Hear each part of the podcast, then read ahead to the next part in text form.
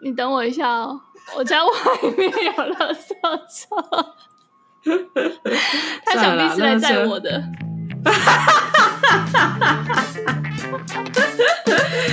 不要这样子啦！我上下班也都是搭那搭那台车。欢迎收听布鲁盲爹。嗨，起床了吗？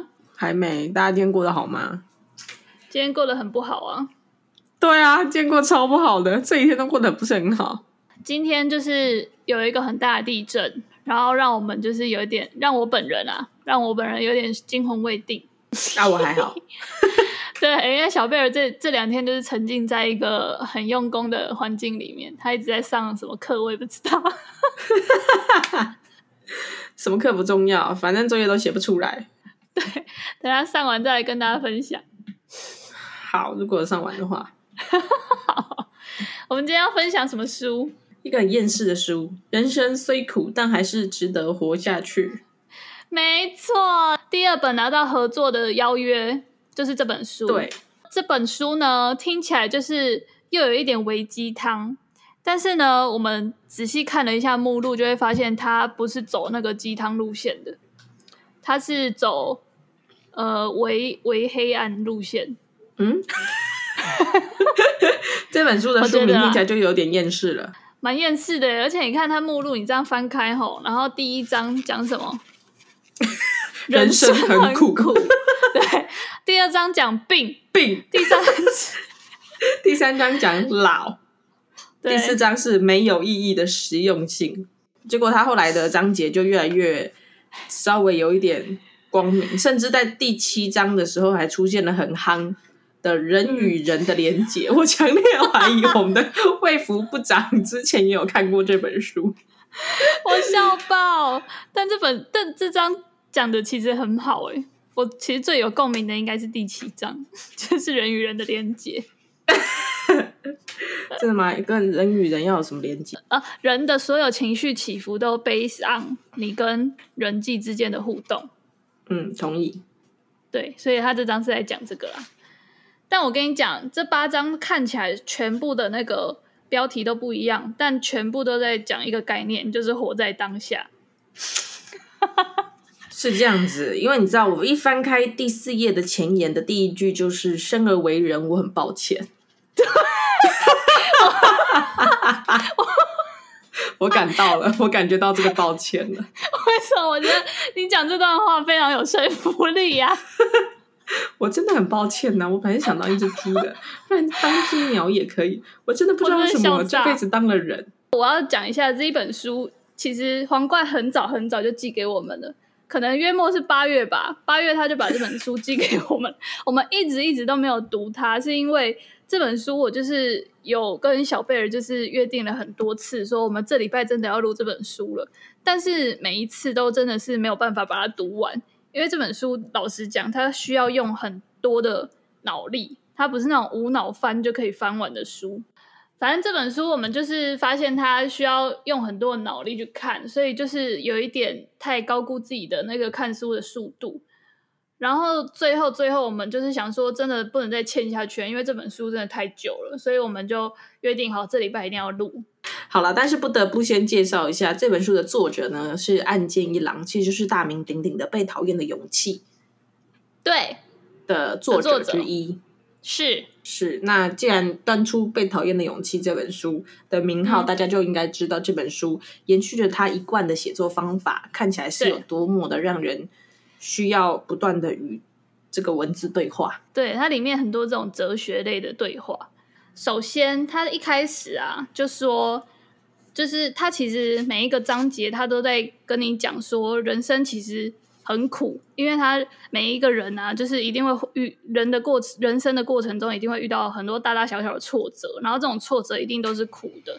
但是呢，如果 对写不出作业的挫折，对没钱买房的挫折。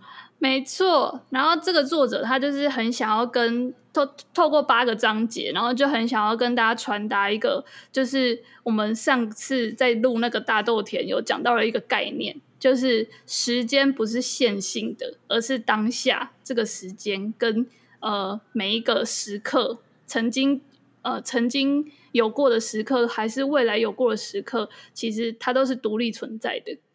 就是他想要传达这个概念，然后去跟大家说，你现在的痛苦其实呃只会留在这个当下。正是所谓的痛会过去，美会留下。有点类似，反正我我觉得他整本书都在教你要怎么活在当下，但是因为“活在当下”这个字真的是被用到太烂了，有些人就是反而听到就会觉得很很倒弹，就对啊，想说靠啊，我就没办法活在当下啊，就是之之后会有很多烂事等我啊，我就没办法做到啊。然后他这本书就是还是一直跟你说到底要怎么活在当下，然后就提了几个哲学的一些思辨，然后去让你呃。试图理解活在当下到底是什么东西，这样。嗯哼，那你理解了吗？我讲一个概念，我觉得蛮有共鸣的，就是他有讲说，幸福跟成功其实不是一个等号。就是我们其实每一次在想说，一个人可以过着幸福快乐的日子，他可能就是有功成名就了，可能已经有很好的社会地位啊，然后或是已经买车买房，已经有一个世俗认为成功的一个。定位了，他才是幸福的。但其实他讲这本书有提到一个概念是幸福，他觉得他是当下的感受，成功只是一个目的。就是我们往往会为了去呃追求一个可量化的东西，也就是为了一个呃大家定义上的成功，然后去设定很多目标，然后去执行，然后以为自己执行到了这个目标之后，你就可以过了幸福快乐的日子。但其实他这本书要传达的理念是，幸福其实是你当下的感受，也就是我们讲的小确幸，就是你的成功与否，其实跟你这个人过得幸福、幸福或不幸福，其实是没有办法画上等号的。就是他觉得成功只是你通往幸福的其中一个过程或一个手段而已，他不能就是说你成功就等于代等于你幸福。言下之意是我完全不成功，但是感觉到非常幸福。其实这样就够了，是吗？是，而且他要讲一个，就是我觉得非常痛快，让我看了非常痛快的的的一段文字。他有说，说，就是我们达到成功这个目的啊，我们会很想要走捷径，就是我们一定要有效率的呃完成这件事才会成功。就比如说，我们呃在求职的过程中，我们就是不要随便去绕远路啊，不要想说现在要去什么打工换宿啊，这个之后跟那个 我们的那个职涯没有办法接轨，所以这种多余的事情其实你不用去做啦，这样就是浪费时间而已。就是呃很一般，想要达到目的，就是很呃很会规划自己人生的这种人，在做选择的时候会做的事。然后他说，这种生活的方式呢，就是有效率的活着而已。但这种有效率的方式，其实呃并没有什么意义，因为人的目的全部都是死掉，就是人走到最后都是死掉。啊，你如果一直很有效率的活着，你就是只是不做多余的事，很有效率的去死。他写这句话听起来蛮中听的，对，他写人终须一死，有效率的活着，最后只会沦为不做多余的事，赶快死一死而已，是不是听起来很想要躺平？对，说的非常好哎！我突然觉得，嗯，如果用这个起点跟终点式的框架来看待这个人生的话，好像很有很有道理耶。就像我们现在不是都会一直庆祝生日吗？然后随着你原本是十岁，然后二十岁，到现在已经三十岁的生日了，嗯，渐渐的就会发现，当你生日过了三十次，嗯，就会越来越对自己的年纪增长感觉不到兴奋。对啊。对啊，就过三十次的时候是这个感觉，就不知道我过到六十次的时候是什么感觉。我也觉得，而且我想要讲一个，就是我看到这本书这一段的时候，我有一个感觉，就是我以前都会觉得，就是在求学阶段啊，我不会那么的迷惘，因为我会觉得很有目标。就是我求学这个学期，我的目标就是欧趴，或是我这个学期的目标，我就是要拿到实习机会，或是我就是要申请交换学生。就是我每一个学期其实都有呃可以做的事，就是很短期的目标。然后出社会之后，我就会发现这种短期的目标突然就不见了，因为你出社会之后，你就不会再有那么多的呃很短期的那种排程。比如说我要什么时候要进修什么，什么时候要干嘛，就是变成那个都是你要额外自己去思考，所以自己喜欢什么的一个一个过程。然后突然没有这个目标的时候，你就会觉得活着好像没有那么，就是有点空虚，然后没有目标感，有点迷惘。所以大家才会自己再去创造一些新的目标啊，比如说生小孩，然后再就是孩子生出来之后，就是把他养到会讲话，然后再就是把他养到会考试，然后把他养到考试考一百分，然后再慢慢的把他养成一个交得到男朋友或女朋友的孩子，然后等到他们终于交到了，你也有很多目标了，就是以他的人生目目标为你的目标，成为我们最讨厌那种大人。对啊，但你不觉得这种目标就是这种生活的方式，就是刚刚作者提到的，就是他都是以有目的性的在活着为活着的意义，但这样就很容易感受到挫折。对，所以其实我在看到这一段的时候，我就有发现，我好像变成就是我好像被他讲中的那种感觉，就是我好像一直都很想要找一些短期的目标，比如说这个这一这两年我就是要达到。那个多少年薪，然后我要达到什么职等，就是我会定这种很很没有意义的目标，然后让自己有努力工作或者是就是认真生活的那个动力。但我后来就是因为这两年就是没有办法出国玩，然后就这种动力就很很容易被因为没有休假出去玩，然后消磨殆尽，所以我就发现好像没有办法这样一直下去。对，不过我刚才从你的论述里面，我感觉到，其实我们从小到大得到的教育，就是不断的灌输我们，人生不能没有目标、没有意义的活着。嗯，所以其实当你在长大之后，却反而听到有人举出这样子的主张的时候，我们会更加的感觉到 confused，你知道吗？就是，嗯，我小时候最喜欢没有目标的活着。我的暑假最讨厌写什么暑假作业的目标。我新的一年最讨厌定新年新计划，那个计划就没、啊、没有一次达成啊！我不知道定标冲他小。好，但是，是、啊、直到慢慢长大，开始服膺于这个社会价值之后，然后才会帮自己去达成一些、嗯、看起来大家都在达成的目标。比如说，最简单的就是就是找到好学校，然后再就要进到好公司。然后接下来就是一些更难的目标，比如说什么。几年之内，像你说的，要拼到年薪多少，或者要升等，对啊。可是我觉得这个就越来越难嘞。然后在达不成的同时，自己又很挫折。然后其实有时候在你日复一日的生活之中，你有时候会很明显的感觉到，你真的就只是想要 不带什么目标的，没有什么意义的活着。对，有时候就会觉得人生就是。我这么工努力工作，就是为了要混一口饭吃，所以我吃到那口饭，喝到我的真奶的时候，我就觉得我的人生满足啦。就是对我工作的意义，不是吗？那因为天上不会掉一杯真奶下来，所以我就必须努力的工作去换那杯真奶，然后喝到它无感感官的刺激体验，就是我做前面对对对做这一整件事情的幸福，然后我才会觉得说啊，拎掉就送哎，我活着。可是与此同时，又可能会很多人在旁边在踏伐这种小确幸式的人生，嗯、吃得饱，饿不死，但是住不了房子，干不了大事，嗯，然后可能以后生大病也治不了。那是不是重点就是在于让每个人自由自在选择自己喜欢、开心、爽的方式，然后彼此都不要有任何的批评。所以再也不会有人因为自己太有目标，或者是因为自己太没有目标而受到踏伐。这不可能啊！大家就是最喜欢踏伐别人啊。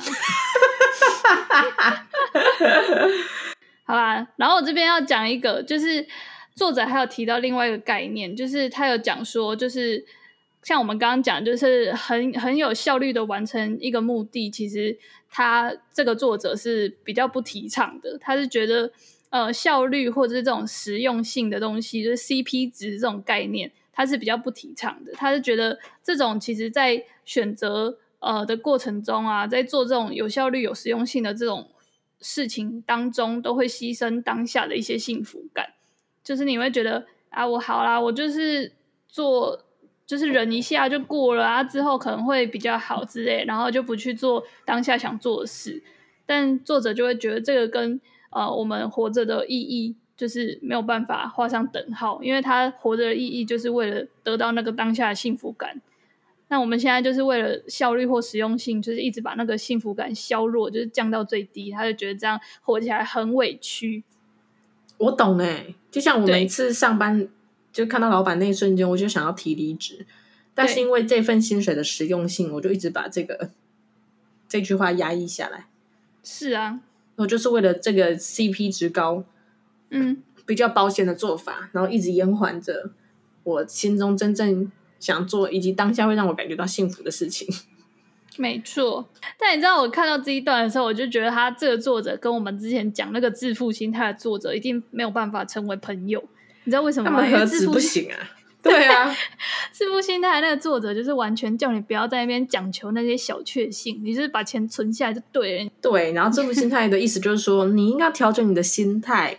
太多人就是苟且偷生，每天只为了那些小确幸就感觉到幸福。其实你错了，把眼光放远。你现在的忍耐是为了将来巨大的幸福。真的，我看他们两个应该会互相说对方是人，很抱歉吧。我好想听他们两个辩论哦，他们可以来场辩论，然后我再选说我到底要依从哪一个人的那个人生态度吗？嗯，这个这个叙述之外，还有没有什么你觉得非常印象深刻的点？他有一章不是在讲生病跟死亡吗？然后在那边呢，他就有讲到说，他其实他呃有一段时间他爸爸是卧病在床的，然后他就是要一直去。陪伴他爸，就是他要一直去照顾他的意思。然后后来就是因为他每次去，他爸都一直在睡觉。然后他就有一次就好像有点小孩子气，就跟他爸说：“你再这样一直睡，我其实没有来也没差吧。”然后他爸就跟他说：“就是因为你就是有来，所以我才可以这么安心的睡啊。”所以他就发现自己的贡献，就是其实没做什么事，其实也是一种贡献。我想要把这句话跟我老板讲欸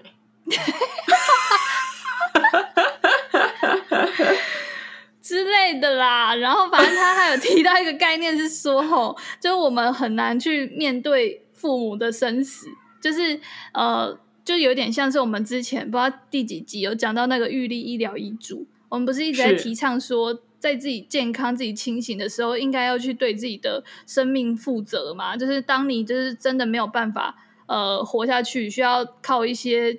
就是插管啊，那种比较侵入式的方式去维系你的生命的时候，你可不可以去选择说你要做还是不做？因为这种选择权如果交给你最至亲的人去决定，其实对他们来说是很残忍的，因为他们一定是没有办法放放下那个世俗的眼光嘛，他们一定会觉得一定要让你继续活下去啊。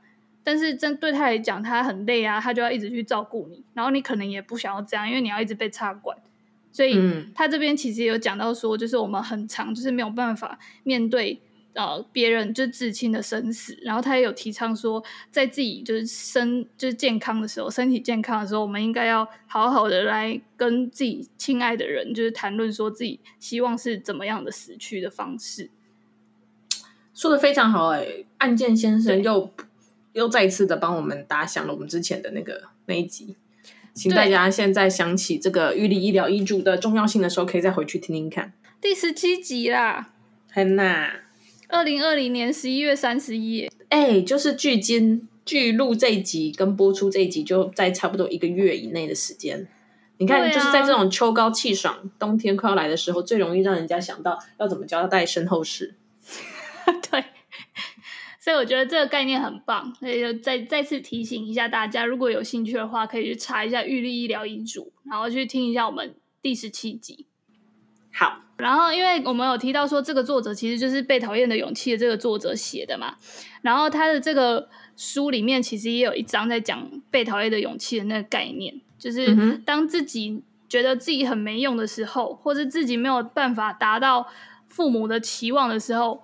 你应该要勇敢的跟父母说：“拍谁？我就是这样的人，我没有办法达到你的期望。”然后这这讲出这段话之后，父母一定会很失落嘛，他一定会觉得靠不好干啊 之类的。然后起立不如起告。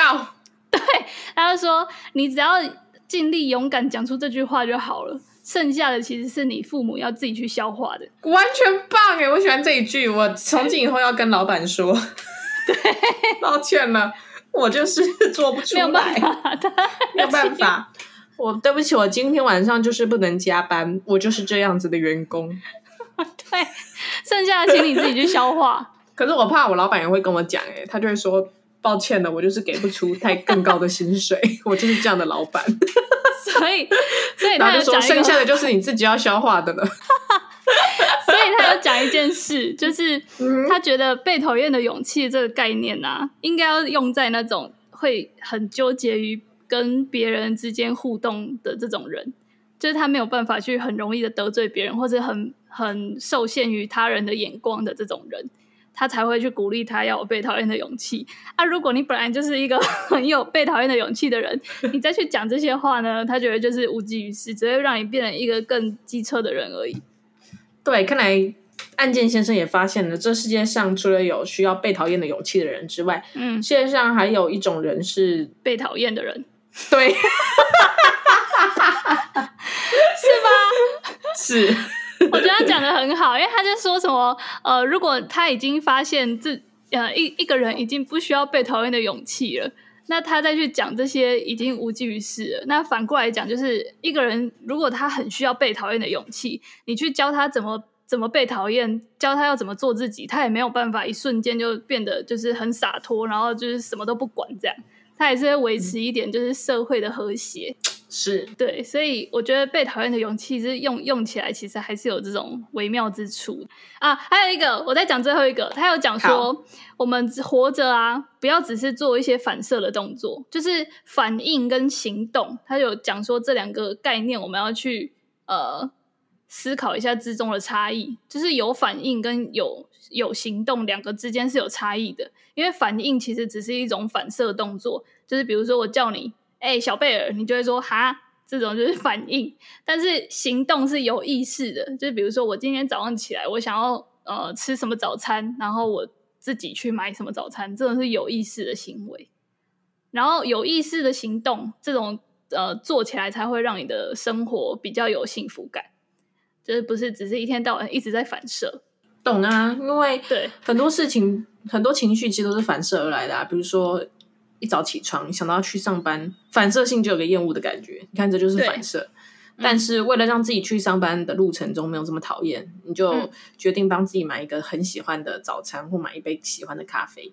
对，然后故意在上班途中，对，有意识的故意在上班途中跟警卫北北打招呼。嗯，然后跟就算就算遇到那个被讨厌的人，还是拿出被讨厌的。勇气，一起互相讨厌，对，就是拿出被讨厌的勇气，头也不回的先离开，不跟他打招呼，这都是有意识的用行动帮自己创造幸福感。对啊，就类似这种概念。好啦，哎，其实今我今天本来在录音之前真是超挫折的，觉得人生虽苦，嗯。人生就是太苦了，没有要值得活下去。但是呢，不知道为什么，刚才跟你一起录完这一部分，嗯、突然间又心里面生出一些洒脱的活下去的力量。好啦，以上就是想要告诉你说，这本书虽然呢，从它的封面到它章节的内容，以及它前言的第一句话“生而为人，我很抱歉”，听起来都无比的厌世。对。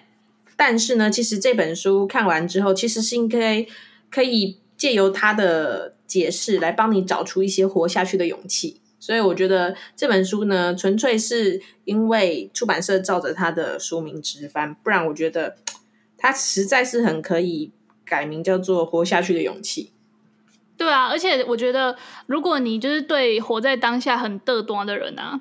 就是活在当下，就是很被滥用了嘛。这、这、这四个字，你如果就是觉得活在当下这四个字，你有一点共鸣，但是每次听到人家说活在当下，就有点嘚短的人，我还蛮推荐你去看这本书的，因为它就是会呃引导你去思考很多比较哲学的词，然后去呃跟你证明说，其实活在当下是有意义的。对，顺便让你体会一下，用不同的观点去看在看待你现在充满挫折的人生的时候，你就会发现啊，其实事情好像没有想到这么糟。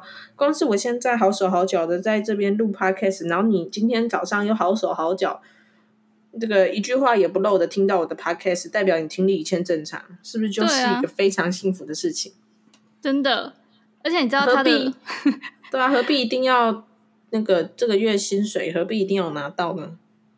嗯，还是要拿到啦，不然我在做白工吗？